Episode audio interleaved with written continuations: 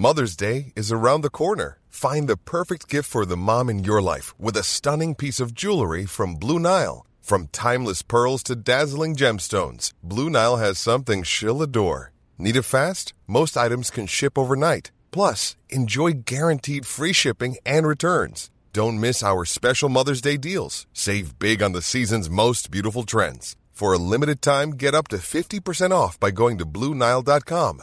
That's BlueNile.com. En fin, me da muchísimo gusto saludar en este momento a Enrique de la Madrid, director del Centro para el Futuro de las Ciudades. Eh, y además, pues ya lo hemos hablado con, con Enrique, sí ha levantado la mano para buscar la candidatura a la presidencia de la República. ¿Cómo estás, Enrique? Qué gusto saludarte. Muy buenas tardes. Javier, muy buenas tardes, muy buenas semanas. Saludos a ti y a tu auditorio. Que, eh, dinos tu, tu, tu primera lectura de lo sucedido ayer en la Cámara de Diputados. Mira, Javier, yo creo que los mexicanos tenemos que sentirnos satisfechos de que tenemos instituciones que defienden el interés del país. En este caso, desde mi punto de vista, esta reforma energética era una reforma dañina para el país, era una reforma constitucional. Las reglas del juego es que tiene que tener dos terceras partes para ser aprobada. No la alcanzó porque la oposición se puso de acuerdo, la oposición se unió y paró, detuvo esta reforma que, repito, era dañina para el país. Y eso es bueno. Cuando las reformas que plantea el presidente son buenas para México, pues hay que apoyarlas pero cuando las reformas que plantea son malas para el país, hay que rechazarlas. Y otro, otro ganador, creo también, Javier, otro buen activo participante, pues fue la sociedad civil. Una sociedad que cada vez se involucra más, que se activa, que buscó a sus legisladores, que les dijo el sentido del voto, y me parece que fue un gran día para México el día de ayer, y pues hay que seguirle porque hay que trabajar en los problemas de fondo, pero desde ese punto de vista tenemos instituciones y están funcionando, Javier. Ahora, esta, esta decisión que se tomó ayer, eh, la debemos de ver únicamente en el contexto de la energía, en el contexto de, de, de, la generación de energía eléctrica. Hay que acordarnos que estábamos hablando de una reforma energética, pero todo se fue hacia la energía eléctrica. O definitivamente, Enrique, ya lo tenemos que ver en el plano político. Eh, ¿Tú consideras que esto es una derrota para Morena? o sería una derrota para el propio presidente de la República? Sí, a ver, yo creo que como bien señalas hay que verlo desde los dos enfoques. Primero, la reforma era muy mala y por eso había que detenerla. Y sí tiene también su enfoque político porque desde el año pasado se armó una alianza opositora, entre otras cosas para detener las malas políticas. Y hoy, y hoy ya vimos que sí funciona.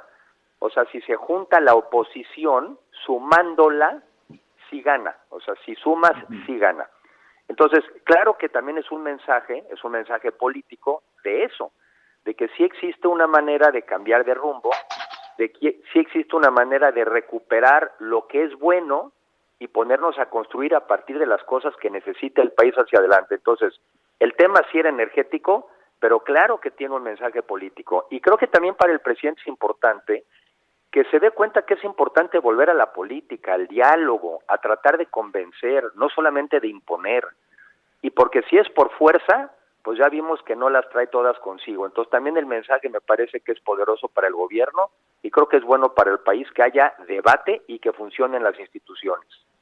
Hoy por la mañana el presidente fue pues particularmente severo, por decirlo de alguna manera, al calificar como traidores a los eh, integrantes de la, de la oposición.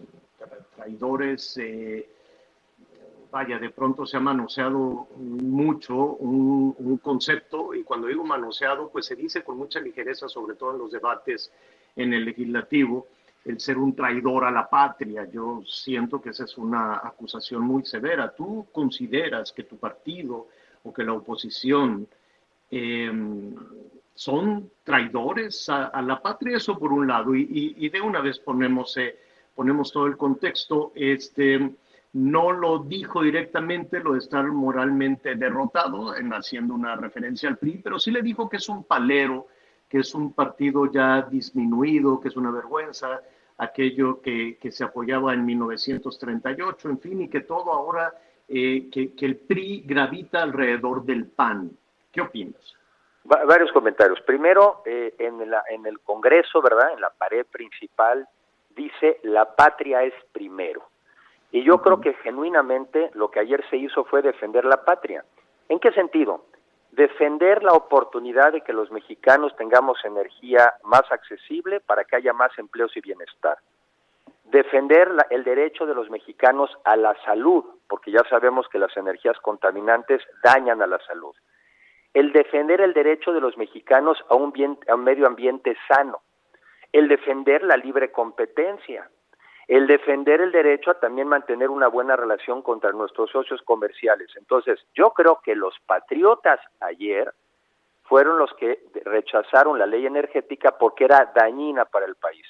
Y también es muy buen mensaje, hay que definir entre patria y presidente, patria y una persona. No coincidir con lo que en este caso piensa el presidente de la República está muy lejos de traicionar el país. Yo creo que al revés, lo que ha estado haciendo el presidente de polarizar el país, pues no es muy patriótico, ¿no? criticar a la gente sin respetar el derecho a tener una opinión diferente no es muy patriótico. Entonces, no, yo creo que la patria es primero y eso fue lo que hizo la oposición ayer y la sociedad en una buena medida. Entonces, de ninguna manera coincido con esos adjetivos. Y la otra, ayer también hubo una buena explicación. Cada momento tiene su etapa. Lázaro Cárdenas en su momento defendió el petróleo. El presidente López Mateos en su momento nacionalizó la, industria eléctrica. Pero el momento de México hoy es otro. Y eso le pasa a este gobierno que no entiende el momento de México ni el mundo. Y por eso siempre se resguarda en estas ideas históricas, pero esos son héroes de la historia porque en su momento entendieron su momento y el futuro. Y eso es lo que el gobierno de hoy no está sabiendo hacer. Anita Lomelita quiere comentar, Enrique. Enrique, qué, gusto saludarte. Bien, gracias. Oye, mira, eh, todas las reformas son perfectibles y como ciudadanos estamos acostumbrados a que nos diga cada vez que llega un presidente, esta es la mejor reforma y sus argumentos, ¿no? A mí me hubiera gustado eh, como ciudadana de a pie, pues ver lo mejor de una, lo mejor de otra, porque sí, el tema de los contratos leoninos, este tema de lo que está pasando en España, pues también es inquietante en cierta, de cierta manera. Eh, no hay absolutos, Enrique. nada es blanco y negro, ni una es mejor ni peor. Me imagino que tienen, eh, pues, cosas que en conjunto, si realmente se hubiera trabajado eh, por, por sacar lo mejor de lo mejor, pues lo hubiéramos logrado. Esta parte a mí es la que no me gusta, que nos quedamos con, bueno, o sí o no, y, así no es la vida. A, ver, Ana, dos comentarios. Primero, este, es que en este caso en particular, la propuesta del presidente sí es muy mala, la verdad. O sea, porque, por ejemplo, no es buena idea regresar a un monopolio de Estado. Pues no, no es buena idea no es buena idea privilegiar sobre todo las, las, las, energías fósiles y sobre todo el combustorio, pues no, no es buena idea. No es buena idea que estés quitando las reglas que hoy tenemos en México, donde la CFE primero tiene que comprar la energía más barata y luego más, más cara. No es buena idea. Y la otra, estas cosas que tú dices que se podrían corregir, se pueden corregir, pero ninguna de ellas, pero preso, pero ninguna de ellas justificaba lo que propuso el presidente, que es regresar a un monopolio de Estado. El tema de las hidroeléctricas que hablan de las energías eh, limpias y que están subutilizadas. Ahí están las hidroeléctricas, no, las que se quejan ellos más que las hidroeléctricas, Ana, se quejan sobre todo de las termoeléctricas, que muchas de ellas tienen 34 años de edad, 40, 50, son muy viejas y muy contaminantes. Y si están paradas porque hay otras energías que son más limpias, qué bueno que estén paradas.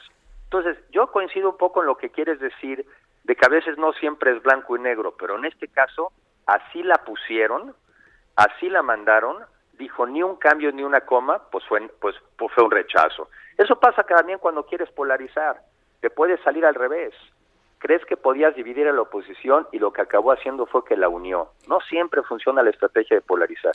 Oye, y la ley de la industria eléctrica, perdóname Javier. Sí. Sí, sí, entonces, ¿cómo queda? Mira, hay todo un debate, que ese es otro tema. El presidente mandó, hizo unas reformas el año pasado, fueron aprobadas, y acuérdate que la semana pasada hubo este esta acción de, la eh, Suprema inconstitucionalidad, la Suprema. Y traen incluso el debate, Ana, que hoy creo que lo van a platicar, de si están contados bien o no los votos. Porque muchas personas piensan que sí se alcanzaron los ocho votos de los ministros que era necesario para rechazar la ley. Entonces, en el tema energético no hay duda de que el presidente no está muy bien orientado, no está bien asesorado y por eso también tiene este revés. Enrique, Enrique de la Madrid, se nos viene un poquito el tiempo, el tiempo encima, pero pues quisiéramos invitarte a la cabina, quisiéramos invitarte a este espacio para que hablemos de, em, pues ahora sí que el futuro de la oposición. Realmente esta, eh, PRI, PAN, Movimiento Ciudadano, PRD, logrará conformar un bloque, lograría tener un candidato de unidad. Yo creo que el, el, 24 no se ve tan lejano. Las elecciones del, del, 23, bueno, pues ya tenemos seis estados aquí encima, el 23 que será muy importante y que hablemos eh, eh, de, pues de esta aspiración que tú tienes. Yo te preguntaría antes de concluir, levantaste la mano para ser candidato, candidato del PRI, candidato de la oposición, danos un adelanto antes de, invitarte a que hablemos de este tema en la cabina. Gracias por la invitación y cuidando las leyes, las leyes electorales que son muy rigurosas en nuestro país. Yo lo que siempre he dicho es que sí creo en una oposición que sea capaz de generar una buena alternativa para el país. Que el rumbo por el que va hoy no es viable, simplemente no es viable, y ahí están los datos. Más pobreza, más gente sin acceso a la salud, el crimen verdaderamente desatado. Este México de hoy no es viable.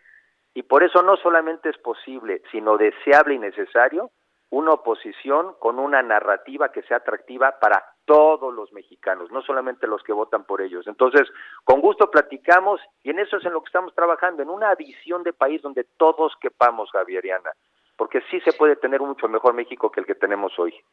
Enrique, muchísimas gracias. Es Enrique de la Madrid. Gracias, gracias por este comentario y te esperamos pronto en la cabina. Gracias, Javier. Gracias, Ana. Buen día. Saludos. Gracias. Hey, it's Danny Pellegrino from Everything Iconic. Ready to upgrade your style game without blowing your budget? Check out Quince. They've got all the good stuff shirts and polos, activewear, and fine leather goods, all at 50 to 80% less than other high end brands. And the best part? They're all about safe, ethical, and responsible manufacturing. Get that luxury vibe without the luxury price tag. Hit up quince.com slash upgrade for free shipping and 365 day returns on your next order. That's quince.com slash upgrade.